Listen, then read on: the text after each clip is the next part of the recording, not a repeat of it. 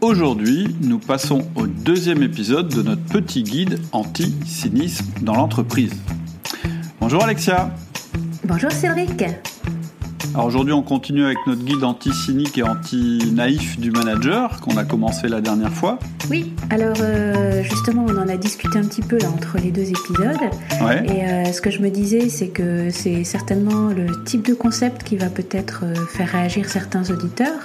C'est sûr. Euh, je pense que euh, c'est en même temps ce qui est intéressant euh, chez l'outil du manager et Mhm. ce discours que tu portes. Pour moi, il est vraiment la, la marque euh, que tu n'es pas un consultant, Ouais. mais que tu es un chef d'entreprise. Et Tout à que fait. du coup, euh, tu portes, je trouve, ce discours euh, qui peut peut-être un peu choquer parce que Oui. certains consultants ont peut-être tendance à présenter l'entreprise d'une façon justement euh, eux-mêmes portent parfois un discours qui est peut-être un peu naïf, Oui. qui fait oui. plaisir à entendre, etc., mais qui au fond ne rend pas forcément service aux gens confrontés à la, ré- à la vraie réalité. C'est sûr. Et je trouve que c'est intéressant, peut-être pour ceux qui ne te connaissent pas euh, encore, de rappeler que la- ta spécificité, et la mienne aussi d'ailleurs, c'est qu'on est chef d'entreprise et Tout que euh, peut-être qu'on amène justement quelque chose d'un peu différent euh, à cause de Bah, ça, en fait, grâce à ça.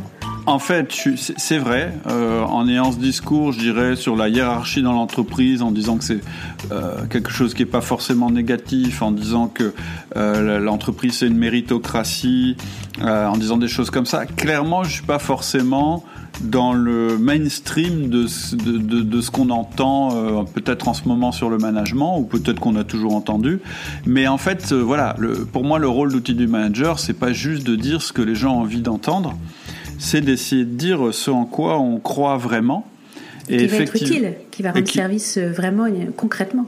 Oui, tout à fait. Et ce que je voudrais, alors non seulement je veux dire des choses qui soient utiles, c'est-à-dire que moi je sais que si vous partez euh, trop naïf à la conquête du management, eh ben vous risquez d'être fort déçu.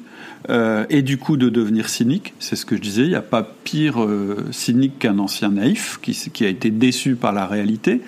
Donc c'est la première chose. Euh, et puis la, la- la deuxième chose, c'est qu'on vous donne effectivement des choses qui fonctionnent et qui sont réalistes par rapport au contexte de l'entreprise. Parce que si on vous raconte ce que vous avez envie d'entendre, bah à la limite, c'est pas la peine de nous écouter. Euh, nous, nous, on est, euh, voilà, ce qu'on essaye, c'est d'apporter quelque chose de, différent qui va vous faire évoluer. Mais et la troisième chose que je voudrais dire, c'est que je pense que quand je dis que l'entreprise est hiérarchique et que c'est pas un mal, etc., etc., c'est pour la bonne cause. C'est-à-dire que c'est pour que vous puissiez introduire à l'intérieur de votre manière de manager de la confiance, de la bienveillance, etc. Quand je dis que je fais confiance par calcul, c'est ce que j'ai dit dans le dernier podcast, d'abord c'est vrai, mais ensuite ça veut dire que je fais confiance surtout. Et que je pense que les collaborateurs euh, qui travaillent avec moi, ils sont plutôt mieux euh, dans mon entreprise parce que dans mon entreprise, on fait confiance. Ça ne veut pas dire qu'on est déresponsabilisé, ça veut dire que on a l'opportunité et la chance, et euh, je dirais euh, tout est mis en œuvre pour qu'on puisse s'épanouir dans l'entreprise. Et c'est aussi ce que je dis quand j'interviens en entreprise et quand je prône la confiance, etc. Mais ce que je veux pas laisser croire, c'est que la confiance, elle soit comme ça, donnée euh, de manière naïve, ou que faire confiance, ce soit simplement, bah, bah moi je fais confiance, donc je sanctionne jamais, etc., etc. Ça, ce serait quelque chose qui serait pas réaliste, et si vous faites ça, vous risquez d'être absolument déçu. Donc effectivement, euh, c'est pas forcément un, un discours. euh, euh, je dirais euh, plein de roses et dans, dans le monde de Candy, mais c'est parce que l'entreprise, c'est pas tout à fait ça quand même. Et je pense que c'est en ayant des managers qui ont bien compris comment ça fonctionnait, qui savent dans, dans quelle direction ils doivent orienter leur équipe, avec quels outils, et qui ont compris aussi que de toute façon, pour motiver leurs collaborateurs, euh, bah, ils doivent faire régner un climat de confiance, euh, donner envie aux gens, etc., etc. Je pense que c'est comme ça qu'on va transformer l'entreprise en quelque chose d'encore meilleur. Hmm. Donc merci pour cette petite mise au point parce que c'est vrai, euh, ça peut susciter des, des, réactions de rejet, mais je pense qu'en général quand quand les gens rejettent un petit peu ce qu'on dit, c'est qu'ils n'ont pas écouté vraiment en profondeur. C'est pas arrivé souvent. Hein. Moi j'ai eu quelques quelques trucs où voilà vous êtes paternaliste, je sais plus ce qu'on m'avait dit sur. Et puis bon en fait la personne qui disait ça n'a pas vraiment écouté les podcasts, donc. Euh voilà, ce que je vous, si vous avez un mouvement de rejet au départ, ce que je vous conseille, bah, c'est d'essayer de vraiment écouter ce qu'on dit et puis de voir en profondeur ce que ça veut dire réellement sur la manière dont vous allez, euh, euh, je dirais, avoir des relations dans l'entreprise. En général, euh, c'est plutôt vers des choses positives qu'on voit, hein, qu'on va, pardon. Ok, est-ce que tu peux, pour en revenir au sujet du jour, nous rappeler la première partie donc du guide anticynique qu'on avait vu la dernière fois? Oui, alors la, dernière fois, en fait, euh, on avait fait la partie 1 qui est la structure de l'entreprise hiérarchique et on a vu que ça voulait dire qu'elle ne distribue pas le pouvoir de manière égale. Et, euh, y compris euh, même quand c'est pas une entreprise pyramidale.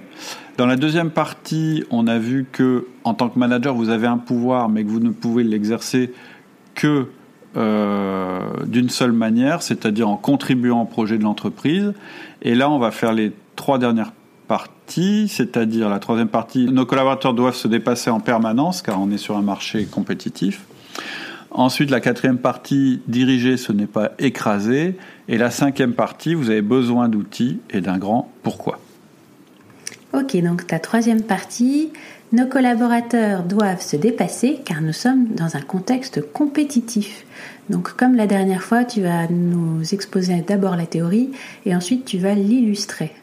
Alors, la première chose que je voudrais dire, effectivement, c'est pas quelque chose de très positif.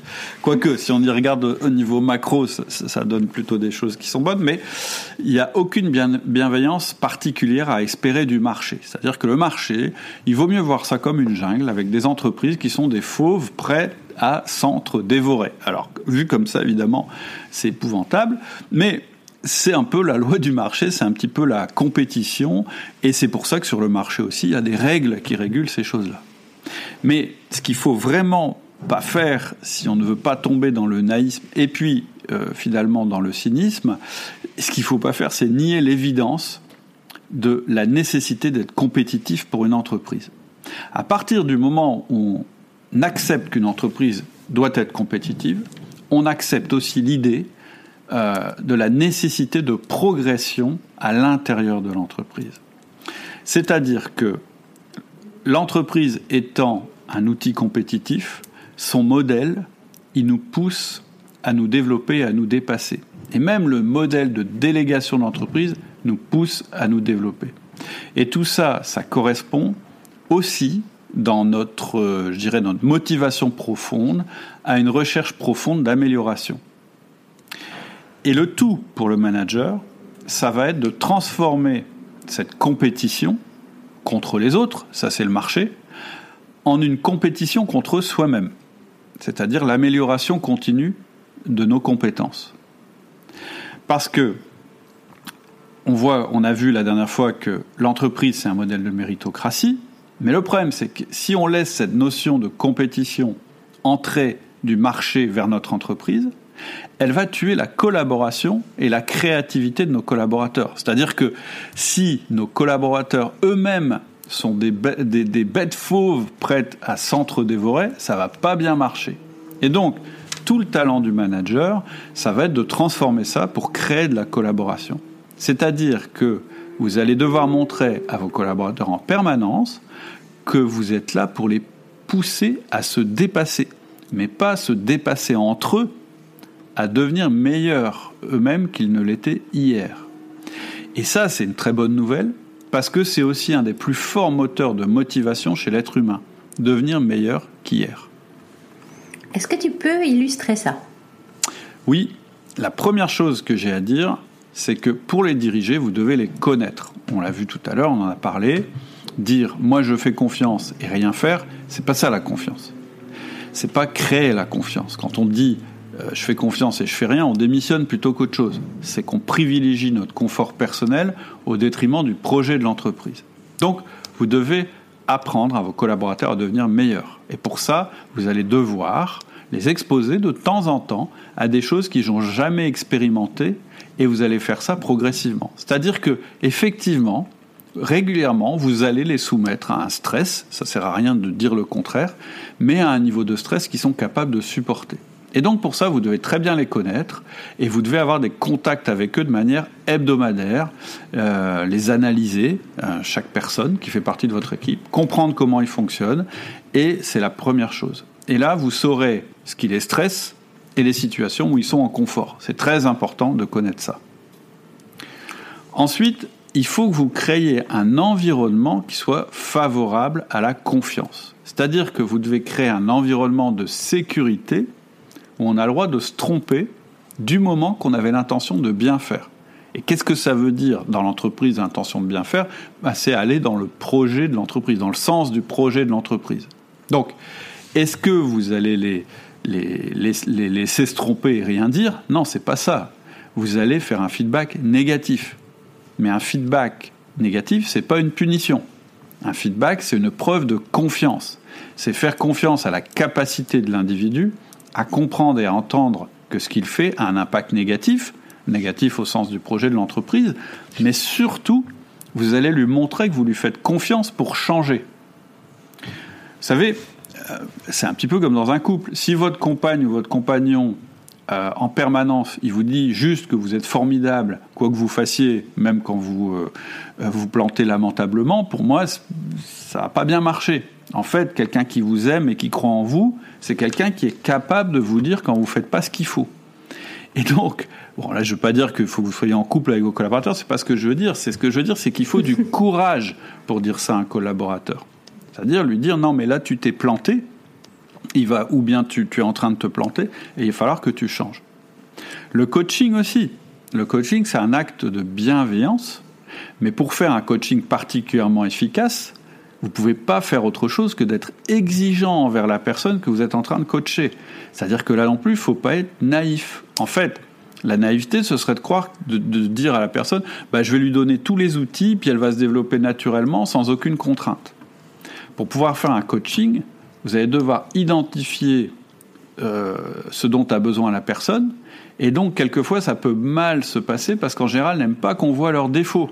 Hein, très souvent, quand vous demandez un changement à une personne, la première réaction, c'est de dire Ah oui, bah donc euh, tout ce que je fais, c'est pas bien. Et puis de faire un peu comme ça la tête. Et là, il faut que vous soyez capable de dire à cette personne Non, non, ce qui m'intéresse en toi, c'est pas qui tu es maintenant, mais qui tu pourrais être plus tard. C'est-à-dire que vous allez séparer l'opinion que vous avez actuellement de cette personne aujourd'hui et qui est euh, peut-être critiquée, vous allez séparer ça du potentiel que vous avez détecté chez cette personne et qui est sa valeur réelle pour vous. Donc, créer la confiance, c'est pas confortable, c'est difficile, c'est le contraire du laisser faire. Et euh, en fait, euh, se faire confiance mutuellement, ça sert à pouvoir se confronter mais continuer à marcher côte à côte. En fait, une équipe sans confrontation et sans conflit, en fait, elle ne paye pas le, prix de l'efficacité. Elle, trouve un confort qui la remet pas en cause, mais en général, quand il y a un trop grand confort dans une équipe, c'est qu'il y a quelqu'un qui paye ce confort. Ça peut être vous en tant que manager, c'est-à-dire vous faites tout ce que les autres ne font pas, mais quelquefois c'est le client. Ah ben non, on va pas faire ce que le client veut parce que c'est plus confortable. Ça, c'est pas une équipe qui fonctionne bien. Ensuite, il y a le droit à l'erreur. Alors, pourquoi le droit à l'erreur? Et, d'ailleurs, je dis devrais pas dire le droit à l'erreur, je devrais dire le devoir d'erreur. Il faut se tromper pour progresser. Pourquoi? Parce qu'on n'apprend jamais mieux qu'en corrigeant nos erreurs. C'est-à-dire que les erreurs font partie du processus d'amélioration. Et puis l'autre chose que j'ai dit tout à l'heure, c'est que vous devez mettre vos collaborateurs en stress. Alors, je ne sais pas si tu connais le SGA, le syndrome général d'adaptation. Non. En fait, c'est un, principe euh, plutôt euh, biologique, physiologique. C'est le principe qui fait que nos muscles se développent. En fait, en général, si on voilà, rentre pas dans le détail, on pense que nos muscles se développent parce qu'on les entraîne. En fait, c'est pas ça qui se passe. Nos muscles, ils se développent si on les soumet à un stress toujours plus important. C'est-à-dire que c'est pas l'accumulation euh, des séances qui va générer la croissance des muscles. Sinon, euh, bah, tes peintres, par exemple, ils auraient des bras d'haltérophile, puisqu'on sait qu'un peintre, il, bouge son bras quand même toute la journée. c'est peut-être une des professions où on bouge son bras le plus. Et donc, il devrait avoir des bras d'haltérophile. Mais bizarrement, à force de manier son pinceau, il n'attrape pas des bras d'haltérophile. Parce qu'il n'y a pas d'adaptation de la charge de travail. C'est-à-dire que l'haltérophile, qui a des gros bras, lui, en fait, il soumet ses muscles à des charges croissantes. Et c'est ça qui génère son progrès. Par contre, s'il met trop de poids, eh bien, il va arrêter de croître parce qu'il va détruire ses muscles et l'adaptation ne se fait pas non plus. C'est ça le syndrome général d'adaptation. Tu peux prendre la même analogie avec la peau. Si tu te mets trop au soleil, tu vas avoir un coup de soleil. Par contre, si tu mets au soleil à bonne dose, ton corps va s'adapter, ta peau va s'adapter, tu vas bronzer. C'est pareil pour les cales sur les mains. Si tu fais progressivement, si tu soumets tes mains à un travail progressif, ta peau va s'épaissir pour se protéger. Par contre, si tu la mets euh, en face d'un travail trop dur, tu vas saigner, tu vas t'abîmer. Et donc, alors pourquoi je dis tout ça? C'est pas juste pour vous donner un cours de bio, d'ailleurs j'en serais bien incapable, c'est de vous dire qu'en fait, votre rôle c'est de créer pour vos collaborateurs un environnement qui donne confiance, mais pas que confiance, c'est-à-dire que ce ne soit pas la sécurité absolue. Il faut aussi que cet environnement leur donne des opportunités de se développer, c'est-à-dire des challenges qui les font régulièrement sortir de leur zone de confort pour progresser. Des challenges qui sont de plus en plus hauts au fur et à mesure de leur progression. Et ça tombe bien parce que c'est un des éléments du flow. Hein. on a parlé du flow plusieurs fois dans, dans les podcasts. C'est d'avoir un challenge en adéquation avec nos compétences. Pas trop bas parce que sinon ils vont s'ennuyer, mais pas trop haut, sinon ils vont se cramer. Et donc, ça rejoint aussi ce besoin qu'on a en permanence de s'améliorer, de progresser, etc. Et c'est ça qui peut donner notre sens au travail. Donc on voit que finalement, cette histoire de méritocratie, mais une méritocratie qui n'est pas dirigée les uns contre les autres, c'est-à-dire qu'on ne progresse pas au détriment des autres, mais on progresse parce qu'on devient meilleur, et eh ben on voit en fait que finalement c'est une très bonne chose pour le collaborateur. C'est là où l'intérêt de l'entreprise et celui du collaborateur se rejoignent. Et votre job en tant que manager, c'est de faire que ces deux intérêts se rejoignent le plus souvent possible. C'est là que vous allez avoir de la performance. Ok, alors on en arrive à ton point suivant. Diriger, ce n'est pas écraser. Donc d'abord en théorie, qu'est-ce que tu veux dire par là? Bah, en fait, c'est parce qu'il y a beaucoup de managers qui pensent que pour manager, il faut écraser les autres. C'est-à-dire que le but, en fait, c'est d'avoir raison, de savoir dans quelle direction on va aller, et puis d'obliger les, les, gens à y aller. Et donc, dominer, ce serait rester le meilleur partout, en empêchant les autres de se développer dans des directions qu'on n'avait pas prévues, ou tout simplement en les empêchant de se développer. Ça peut éventuellement être efficace dans certaines structures, je ne sais pas, mais certainement pas dans l'entreprise. D'ailleurs, être le plus fort, écraser les autres, c'est jamais une garantie de rester au pouvoir. Je regardais il n'y a pas longtemps une étude euh, qui expliquait que les chimpanzés sont des êtres sociaux qui peuvent être incroyablement féroces entre eux euh, quand les règles ne sont pas respectées. Et donc, euh, en fait, on voit que le chimpanzé dominant, c'est jamais le plus fort physiquement. Si réellement c'était que la force et la domination qui permettaient de garder le pouvoir, bah, ce serait le plus balèze qui serait au pouvoir. Et en fait, chez les chimpanzés, c'est jamais vrai. Celui qui reste au pouvoir, c'est le plus social, parce qu'il a, il a accédé en fait au pouvoir grâce à ses relations et qui va s'y maintenir de la même manière. Donc on voit bien que déjà l'histoire de dire il faut que ce soit un panier de crabes et c'est comme ça que ça va marcher, ça marche pas. Ça marche même pas dans le, je dirais, dans l'état sauvage. Mais voilà, voilà pour les chimpanzés. Hein. Mais si on revient à l'entreprise dans votre équipe, vous ne pourrez pas obtenir ce qu'on attend de vous en ne cultivant que des relations de domination. Et donc, c'est pour ça que je dis que dans l'entreprise, on vous a donné du pouvoir hiérarchique pour une seule raison, c'est de faire respecter les règles, mais pas pour assurer votre domination. Votre rôle, vous, c'est d'encourager la collaboration, pas la compétition. Bref, votre pouvoir hiérarchique, il est important, mais vous allez l'utiliser que lorsque le projet sera menacé. Parce que l'approche dure, ça détruit la créativité, l'intelligence et la rétention, et l'approche naïve n'est pas bonne non plus, parce qu'elle fait tout reposer sur une bonne relation au détriment de la performance. Donc on voit bien que vous devez en permanence utiliser un mix entre votre pouvoir hiérarchique, le moins souvent possible, et le pouvoir de la, relation, mais au service du projet d'entreprise. Est-ce que tu peux illustrer cette, euh, ce que tu viens nous expliquer de façon théorique par des exemples? Alors, pourquoi vous ne pouvez pas être un manager autoritariste? Bah, moi, je ne sais pas si tu connais la théorie de Jack Welch, l'ex-dirigeant du groupe GE. Je me souviens pas si on a déjà parlé entre nous. Je pense pas.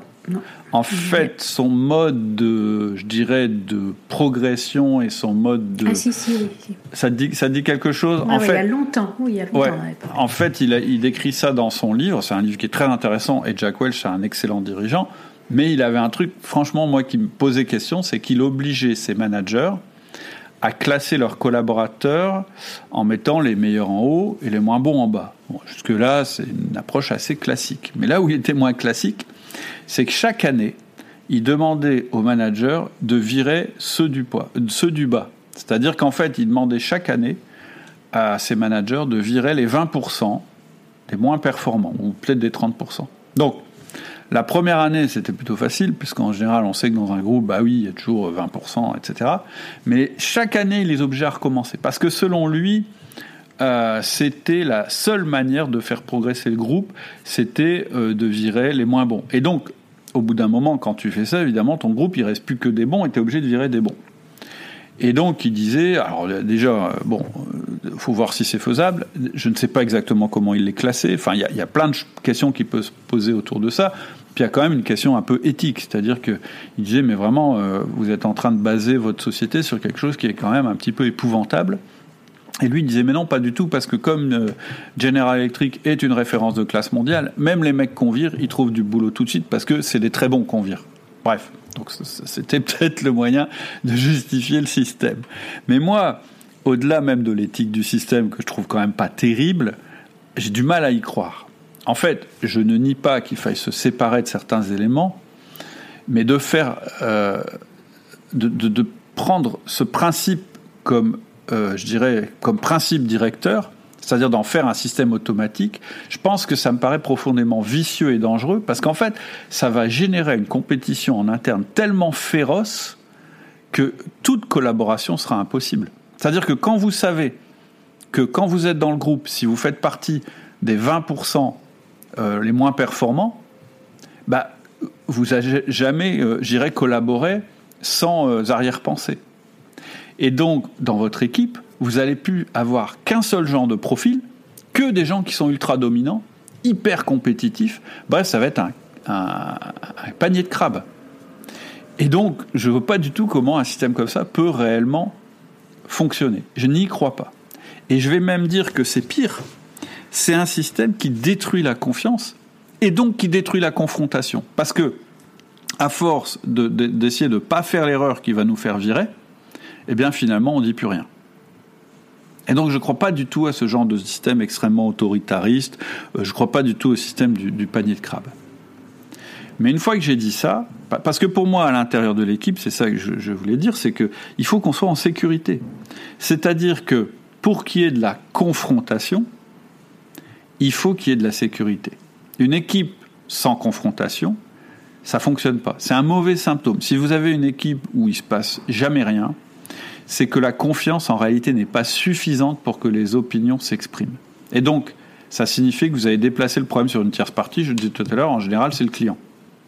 Et donc, en tant que manager, vous allez devoir encourager la confrontation, mais pas pour le plaisir, pas pour diviser pour mieux régner, pas pour éliminer des gens. Vous allez devoir susciter la confrontation parce que c'est une source de progrès et de créativité. Et pour ça, il faut du courage. Concrètement, ça veut dire que vous allez devoir tuer les petits chefs. Alors, c'est quoi un petit chef? C'est quelqu'un qui concentre du pouvoir pour lui.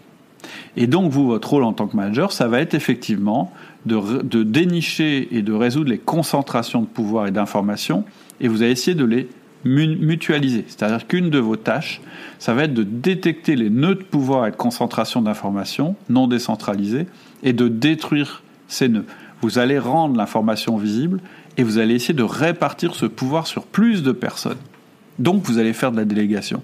Donc vous voyez bien que le fait de ne pas être cynique et naïf, ça vous fait au contraire protéger certains salariés. Et en particulier, vous allez devoir protéger ceux de vos collaborateurs qui sont très bons, qui ont une grande valeur, un grand potentiel, mais qui ne savent pas s'exprimer.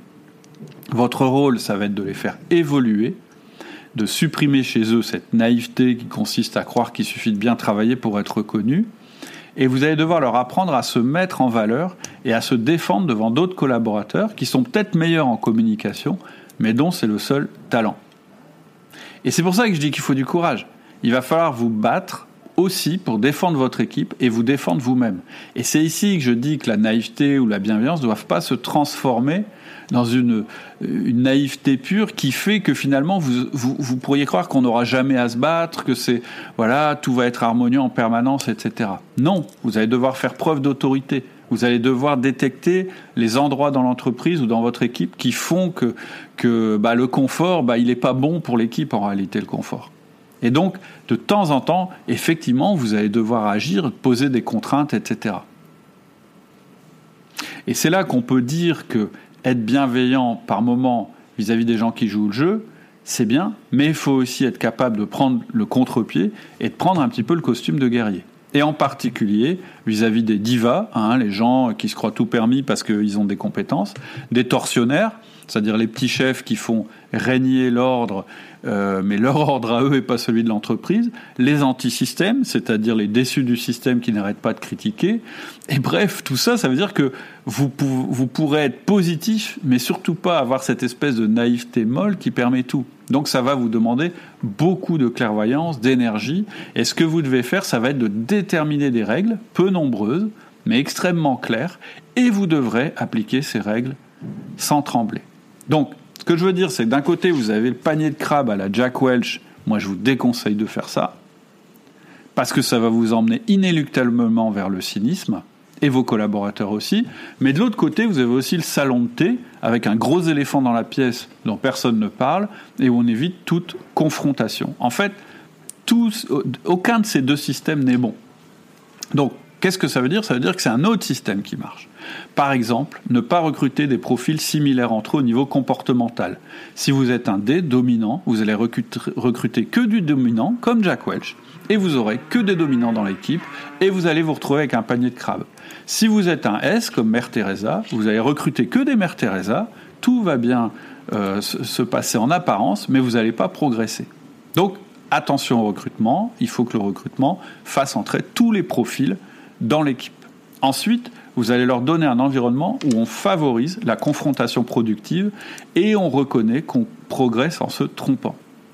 Et donc, comment on fait pour dire bah, on a le droit à l'erreur? Bah, Simplement, vous allez leur montrer que vous aussi vous faites des erreurs et que même parfois euh, vous revenez sur votre décision parce qu'un de vos collaborateurs vous a dit que c'était mieux comme ça. Et donc vous devez aussi montrer que vous prenez en compte leurs idées et qu'ils peuvent vous faire revenir sur votre décision. Et tout ce que je viens de dire, c'est totalement impossible si vous choisissez la voie de l'autoritarisme. Parce que quelqu'un qui est autoritariste, entre guillemets, je ne sais pas si ça existe, mais qui base, je dirais, toute son influence sur son pouvoir d'écraser les autres, c'est impossible qu'il revienne sur ses décisions, c'est impossible qu'il se trompe, etc., etc. On en arrive au cinquième point. J'espère que je ne vous ai pas trop découragé, hein, mais au contraire, j'espère que je vous ai donné du courage en disant ça. C'est donc les outils du manager et le grand pourquoi. Oui. En résumé, vos rôles sont de créer une équipe performante, évolutive, autonome et fidèle. Il faut que votre environnement développe des individus forts, indépendants, mais que ce soit des individus qui soient orientés, qui orientent leur énergie vers leur développement personnel et le projet de l'entreprise. Alors comment on fait ça? Je vais repasser en revue les outils du manager. Puis ensuite, je vous dirais qu'il y a quelque chose qui doit s'ajouter à ça, et que c'est justement le sens de la, deuxième, la, version numéro 2 de mon livre. Donc, les outils. Le 1 à 1, il a pour rôle, dans un premier temps, de développer la confiance entre vous et chacun des membres de votre équipe. Et je dis bien chacun des membres de votre équipe, parce que personne n'aime qu'on s'adresse à lui comme une composante lambda du groupe chacun estime à juste titre qu'il est unique. Et donc le 1 à 1 va vous permettre de comprendre vos collaborateurs dans leur individualité, surtout si vous êtes formé au disque, qui vous fournira les clés pour rapidement comprendre ce sur quoi vous devez être attentionné avec ce collaborateur. Mais le 1 à 1, il va aussi vous permettre de comprendre ce qui se passe dans votre équipe. Parce que ce qui se passe dans votre équipe, vous, vous ne vous rendez pas compte quand vous regardez l'équipe. Il y a des choses qui se disent pas quand on est en groupe. Et donc le 1 1, ça vous permet aussi de comprendre ce qui se passe à l'intérieur de l'équipe en interrogeant chacune de ses composantes. Voilà en résumé le 1 1. Le feedback. Le feedback, il permet trois choses absolument fondamentales. Un, de dire à votre collaborateur qu'il n'est pas question qu'il évolue dans l'entreprise sans aucune limite. Ça vous permet de renforcer les règles, et en particulier la règle de la collaboration. 2. Le feedback vous permet de préciser le projet de l'entreprise et de le rendre concret. Pourquoi je dis ça? Parce que vous allez faire des feedbacks fondés sur le projet de l'entreprise. C'est-à-dire que à chaque fois que vous allez renforcer un une attitude, un comportement qui va dans le sens du projet et ajuster un comportement qui va à l'encontre du projet, c'est comme ça en fait que vous allez leur faire sentir la réalité du projet. Ça va être quelque chose qui va plus être virtuel, mais qui va être réel. Et en fait, ça, parce que si vous dites notre projet c'est ça, mais que vous faites jamais aucun feedback à celui qui suit pas le projet, ça ne marchera pas. En fait, c'est le contact entre la théorie du projet et la réalité du quotidien. Et dernier, troisième point à propos du feedback, c'est une preuve de confiance. C'est dire je te fais confiance pour que tu changes. Ensuite, le troisième outil, c'est le coaching. Il a le même rôle que le feedback, mais dans un sens plus long terme. Il oriente les compétences dans le sens du projet et il renforce la confiance.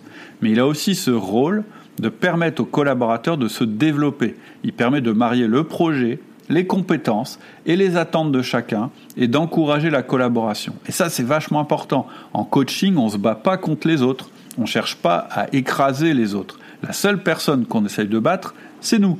C'est-à-dire qu'on devient meilleur qu'avant. C'est tout le sens du coaching. Et puis enfin, il y a la délégation. Et pour moi, la délégation, c'est la preuve ultime de confiance. C'est ça qui va générer l'autonomie, la responsabilité, la réactivité. C'est ça qui va canaliser l'ambition en fait, en, déléguant, en donnant des responsabilités à vos collaborateurs, vous allez alimenter leur volonté de progression, mais en les orientant sur l'entreprise. C'est-à-dire que le moyen de réussir, ce sera plus de détruire, ça va pas être de détruire son petit copain, ça va être d'obtenir plus de pouvoir en en faisant plus pour l'entreprise. Donc avec le coaching, vous leur donnez l'occasion de se dépasser, mais avec la délégation, vous mettez à profit ce dépassement. Et donc tous ces outils, vous les connaissez déjà, vous avez suivi les podcasts, vous avez lu le livre, mais je vous les ai remis dans un nouveau contexte. Et donc, ce que je disais, c'est que je viens d'ajouter un élément au puzzle, et que je vous propose sous la forme de la mini-formation gratuite de 10 jours. Et en fait, ce dernier élément qui est très important, c'est le grand pourquoi. En fait, le but, ça va être de créer le grand pourquoi de, de tout ça. Parce qu'en fait, les outils, c'est que des outils il vous donne un moyen d'action sur d'autres personnes, il représente une forme de pouvoir, et donc il faut qu'il soit orienté. Je dis souvent un marteau, ça peut servir à deux choses, tu peux assommer ton voisin ou tu peux construire une maison. Bon, moi je préférais que nos outils ils soient utiles pour construire une maison. Et donc, nos outils seront plus, ils auront plus de sens s'ils seront au service de ce grand pourquoi. Et ce grand pourquoi, il va se décliner en mission, en objectif, et du coup, tous vos outils, vous allez pouvoir les orienter et ils seront d'autant plus puissants et efficaces. Vous, vous saurez mieux pourquoi vous faites un feedback, quel genre d'impact vous allez décrire. Ça va vous permettre de mieux diriger votre action et donc, vous l'avez compris, en mariant le projet et le feedback, vous exercerez votre pouvoir de la meilleure manière. Et donc, ça va vous permettre aussi de créer un référentiel pour vos collaborateurs et donc de se positionner plus facilement. En fait, à quoi ça sert un grand pourquoi? Ça sert à réduire l'incertitude et à orienter la réflexion et l'action. En fait, c'est un moyen de diriger autrement. Ok, bah écoute, euh, merci Cédric euh, pour, ces, pour ces deux épisodes sur le guide anti-cynique. Bah, je t'en prie. Euh, est-ce que tu pourrais nous rappeler avant qu'on se sépare comment accéder justement à ta nouvelle version du livre Le Manager Essentiel et comment accéder aux 10 leçons gratuites que permettent de suivre justement ce cette nouvelle version du livre? Bah en fait, dès que vous téléchargez le livre, automatiquement ensuite vous allez recevoir les 10 leçons euh, gratuites, hein, une par jour euh, pendant 10 jours. Et donc le meilleur moyen pour avoir ça, c'est de cliquer sur le lien que je mets en description ou d'aller sur le site. Vous, vous tapez simplement sur livre gratuit et normalement vous devez recevoir le livre immédiatement. Vous avez trois jours pour le lire et puis la première leçon arrive par mail et ensuite un exercice par jour. Donc tout l'intérêt du truc ici, hein, je remets dans le contexte du podcast, c'est que le livre vous donne les outils, mais la mini-formation qui est derrière vous permet de voir comment vous allez intégrer les outils dans un projet. Et là, on est vraiment sur de l'accompagnement pas à pas, c'est-à-dire que chaque jour, vous allez avoir euh, un petit exercice à faire, un PDF à remplir, et ça, ça va donner de la perspective à vos outils, ça va les rendre plus efficaces. En fait, ils vont être réellement orientés, et en fait, c'est cette orientation qui va les rendre plus efficaces. Donc, même pour quelqu'un qui connaît les outils, la mini-formation, elle est très très utile. Ok. Voilà. Écoute, c'est super, c'est parfait. À très bientôt. À bientôt. Bonne journée. Bonne journée à tous. Au revoir. C'est tout pour aujourd'hui, donc si vous voulez voir la vidéo qui décrit la version 2 du livre et la mini-formation, vous cliquez sur le premier lien que j'ai mis en description. Si vous voulez directement télécharger le livre, vous cliquez sur le deuxième lien. Je souhaite de très bonnes vacances à ceux qui partent et bon courage à ceux qui restent. À bientôt. Au revoir.